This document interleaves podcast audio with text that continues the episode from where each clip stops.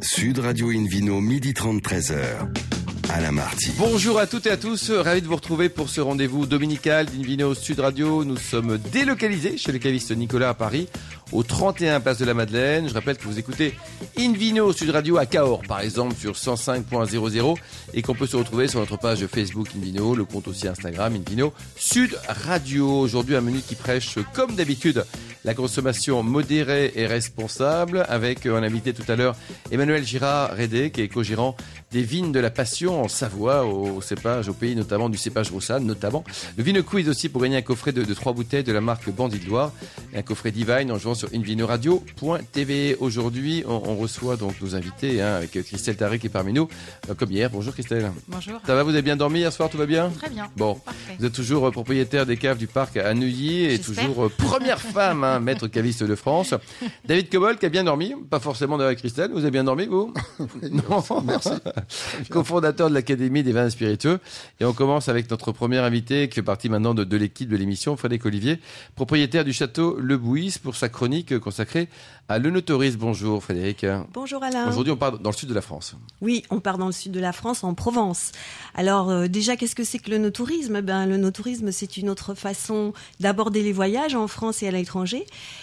je pense que voilà, c'est une façon d'aborder euh, la nature, euh, l'histoire, la grande, la petite, celle des hommes et des femmes, des passionnés.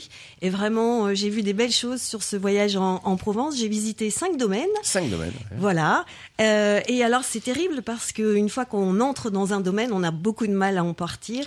on est happé par la passion de ces vignerons et vigneronnes qui vous lâchent plus. Et donc, j'ai vécu de belles, belles choses et de belles rencontres. Alors, allons-y numéro 1, je sais pas si on y va par, vigneron. Oh, on va y aller, j'ai fait un petit périple en fait, un espèce de petit circuit. On, on, on démarre par le domaine de la Bégude, qui est en appellation Bandol. Donc j'ai rencontré Guillaume. Euh, et Soledad Tari. Ils sont formidables. Hein. Oh, ils sont formidables. Euh, ils ont rénové cet endroit. Euh, Guillaume est un passionné du cépage Mourvèdre et il a 600 hectares de garrigues et 27 hectares de vignes avec des restanques. Alors c'est juste incroyable parce que la restanque c'est deux rangs de vignes et il fait un travail de, de folie. Il a aussi beaucoup de sangliers. Et il a aussi beaucoup de sangliers. C'est sa bête noire. Voilà, bah, ça, tombe bien, David. Hein, des bandoles rouges et du civet de sanglier, ça marche. oui, ça marche bien. Et alors, son, son grand challenge, bah, c'est les pierres, parce qu'à chaque fois qu'il retourne ses, ses, vignes, ses vignes, en fait, il y a d'énormes tables de pierres euh, qui sortent. Et alors, il reconstruit avec ça son domaine. Il en fait des murs, il en fait des tables dans sa garrigue.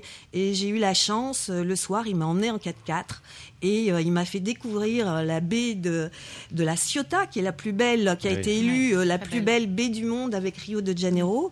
Et là, bah, j'ai eu la, chance de déguster ces vins et de manger de très bons fromages et de très très bons euh, saucissons. Et alors, si on, si on s'appelle pas Frédéric, on est bien accueilli là-bas aussi? Alors, on est très bien accueilli parce que Soledad est une femme charmante, très accueillante, très attentionnée. Il y a quatre chambres d'hôtes qui sont toutes très très mignonnes et euh, aussi euh, on peut y faire des séminaires, des balades en 4x4. Enfin, c'est vraiment génial, génial. C'est un très bel endroit.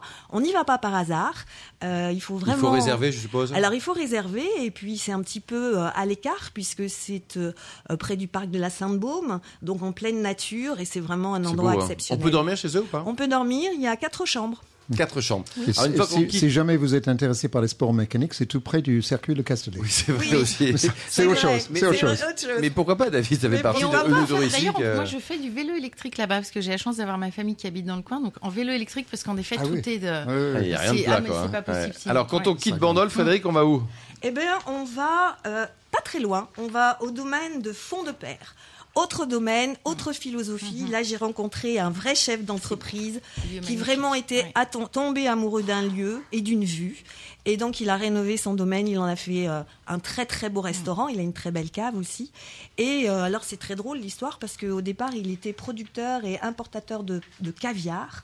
Et donc, euh, il fait des accords caviar, fromage de chèvre, produits ah locaux, accords mévins. C'est pas facile le caviar. Hein, et c'est pas facile. Euh, et euh, il a une ferme auberge. Donc, une ferme auberge, c'est quoi? Ben, C'est euh, proposer sur sa table au moins 51% de ce que l'on produit sur place. Donc, il a un énorme poulailler de 200 poules, enfin voilà. Donc, euh, et une table assez. Nourrie au caviar Nourrie au caviar. Alors, j'ai pas goûté la volaille, mais probablement. Certes, l'œuf, c'est 10 000 euros, mais. alors après, on continue la, balade. on continue la balade, Frédéric. Oui, alors après, ben, rencontrer une très bonne amie, Valérie Roussel. Château Roubine. Euh, eh bien, euh, euh, un très beau domaine aussi, bien sûr, de très jolis vins, beaucoup, beaucoup de rosés qui sont très connus, et une femme passionnée, passionnante, qui fait beaucoup d'événementiels sur son domaine, qui fait des, de très beaux concerts au mois de juillet, au, au mois d'août. Et, ça, c'est accessible à tout à chacun C'est accessible à tout à chacun. Tout ça est réservable sur les sites internet. voilà, vous prenez votre billet, et il paraît que c'est fantastique. Je suis invitée, je vous raconterai la fois prochaine. Et, les vins sont très bons aussi, parce quand même, il faut d'abord des bons vins. Parce que oui, elle fait des bons vins. Elle vient de sortir une jolie cuvée qui s'appelle La Vie en Rose. La bouteille est magnifique. Et puis, euh, bien sûr, c'est une amoureuse du Tibourin, un cépage qu'on trouve euh, voilà, en majorité là-bas, qui donne de très jolis vins rouges, euh, très sur le reflet. Troisième étape de la balade, chez Valérie, qu'on embrasse, le Château Robine. Voilà. Alors après, un autre domaine, le Château Montone. Autre philosophie, une famille qui a repris ce domaine, une femme d'abord, et puis ses enfants. Alors, euh, ben, on continue le petit périple, on va vers Aix-en-Provence, là, on remonte. En fait, on tourne autour de, euh, de, ce grand massif, là, euh, du domaine de la Baume, et on remonte vers Aix-en-Provence. C'est un petit périple qui fait à peu près aller moins de 300 km, donc mmh. c'est faisable en deux jours.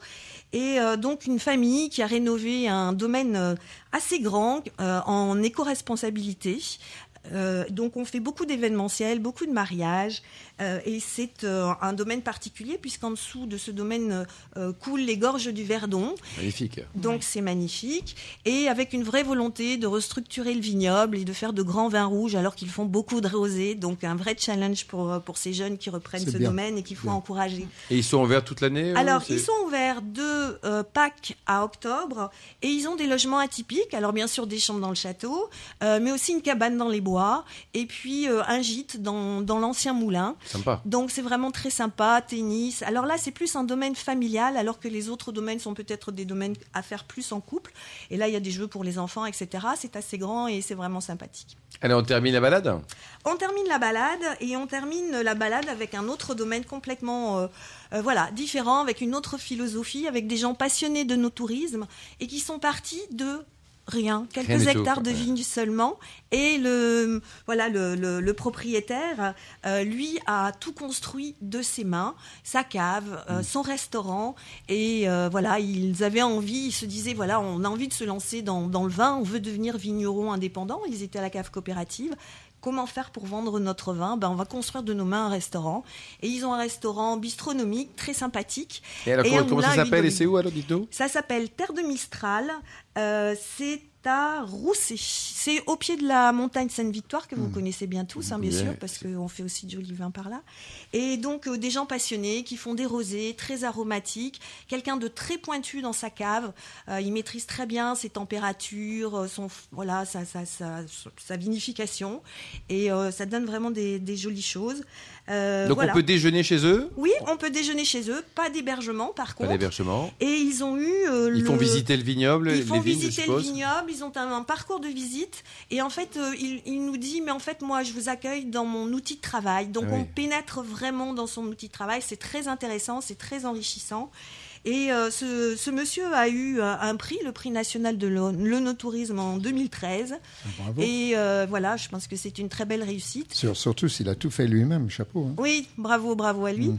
L'ancien menuisier parle, non, David Un peu maçon aussi. Un peu maçon aussi. un peu maçon, voilà. Je pense que quand on est vigneron, il faut être, faut savoir faire Merci beaucoup. De Merci Frédéric pour ce, très joli voyage. Alors David Cobol, on vous connaît depuis depuis 15 ans à bord de Invino sur Radio, vous avez loupé quand même zéro émission, ou quasiment pas.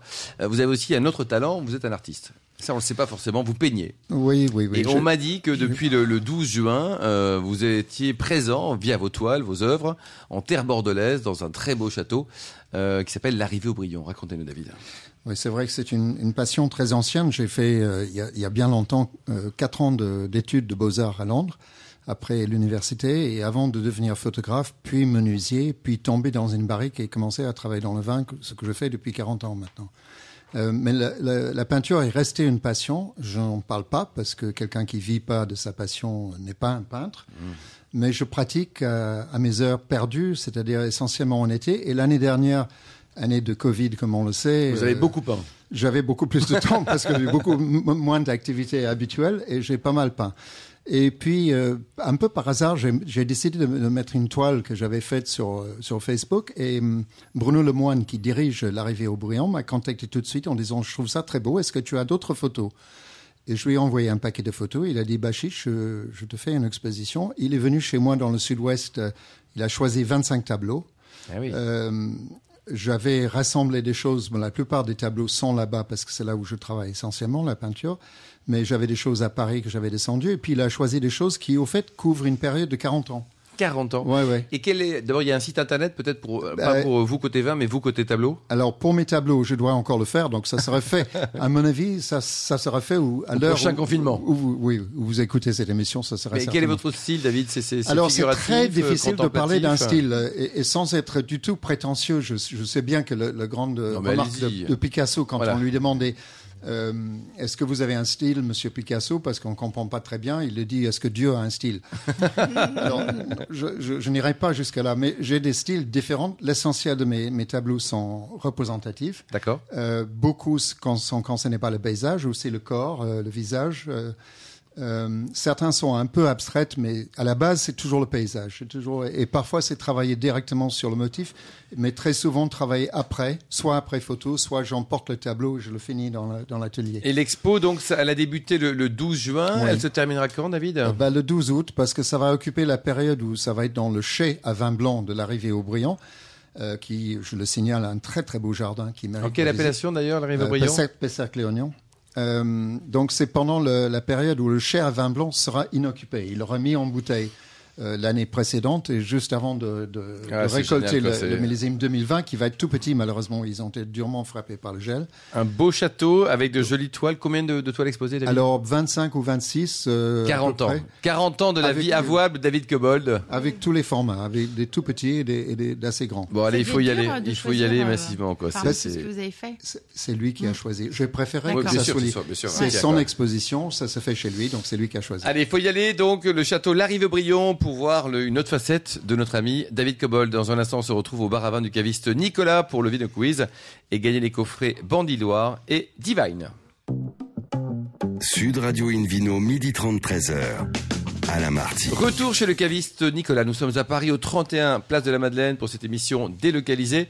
D'ailleurs, vous qui nous écoutez euh, chaque week-end, n'hésitez pas à nous contacter sur notre page Facebook Invino et notre compte Instagram Invino Sud Radio pour nous indiquer vos opinions favoris. On retrouve tout de suite David Cobold, le cofondateur de l'Académie des vins et spiritueux, et puis le, Vino Quiz, David. Vous vous rappelez les principes, Alain Marty? Allons-y. Oui.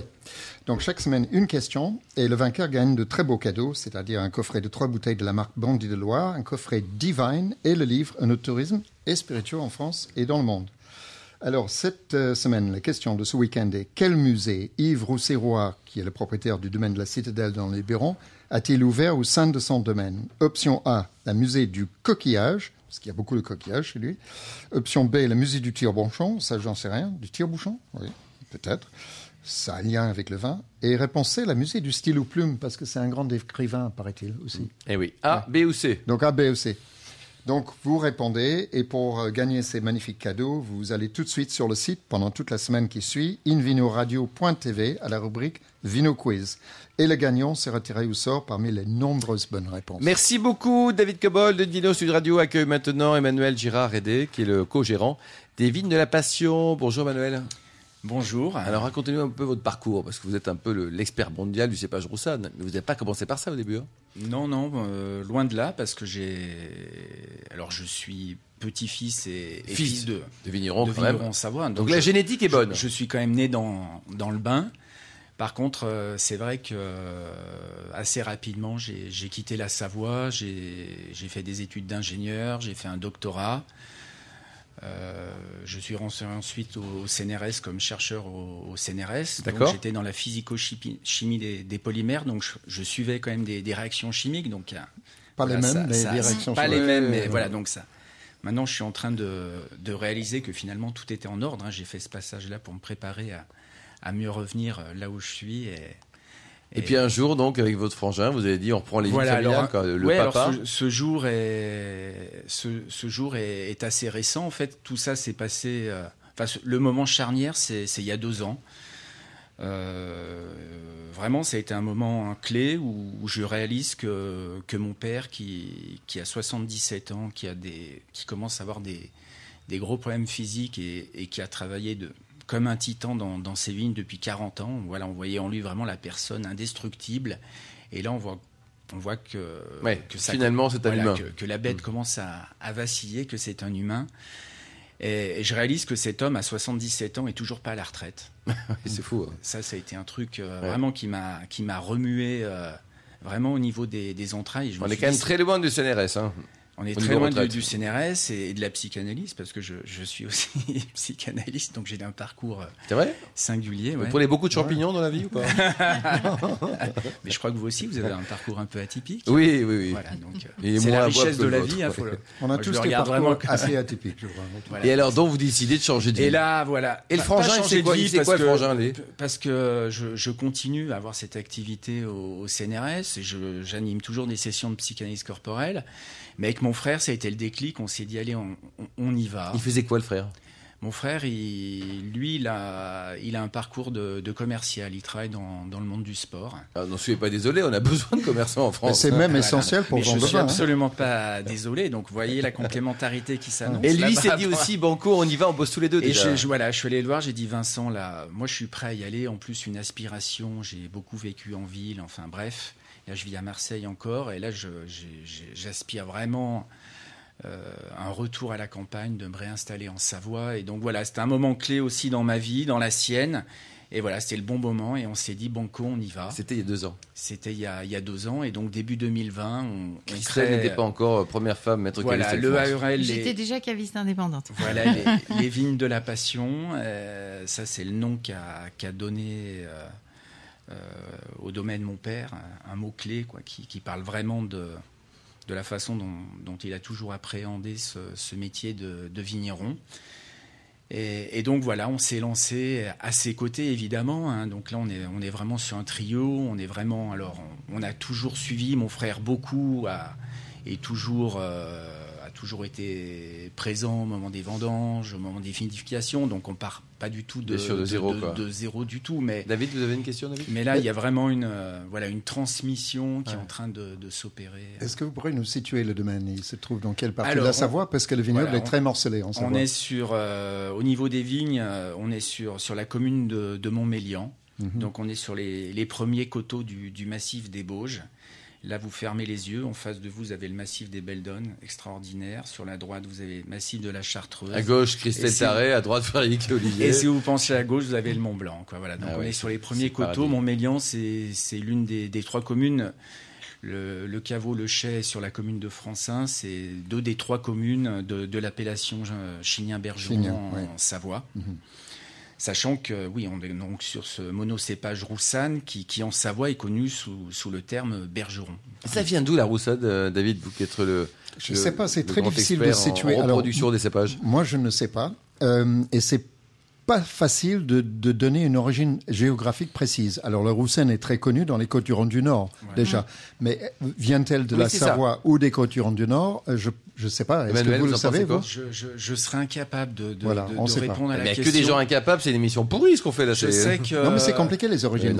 Alors, au niveau des origines, euh, mon père me dit que donc mon grand-père a été un, un, des premiers en Savoie à à, planter, à, planter ce, cépage-là, d'où la tâche. Euh. mais s'il a planté, c'est-à-dire qu'il n'était pas forcément autochtone. Ah en tout cas, il est dans les Côtes-du-Rhône depuis plus, plus longtemps, probablement que la Savoie. Alors, est-ce vient de Mais d'ailleurs, je crois que la mondeuse qui est utilisée, c'est aussi un hybride de la Syrah. Donc on retrouve. Euh... Euh, la mondeuse est un cousin de la Syrah. Euh, la, Syrah a deux parents, a, une mondeuse blanche mm. et, la Duraza qui vient de l'Ardèche. Donc certainement, ils se sont trouvés au milieu dans les mm. Côtes-du-Rhône septentrionales. Ça, on peut à peu près le certifier. Pour le, pour le reste, c'est souvent difficile parce hein, que si le parent, si les deux parents existent, bon, c'est plus facile. Si un parent existe, c'est très difficile. Et si les deux parents ont disparu, c'est impossible. Je rappelle aux auditeurs que nous parlons de vin, bien sûr. Au fait, le vignoble, on pourrait le dire, mm. qu'autrefois, les, croisements étaient, étaient, gigantesques. On peut, mm. peut parler d'un vignoble complanté autrefois.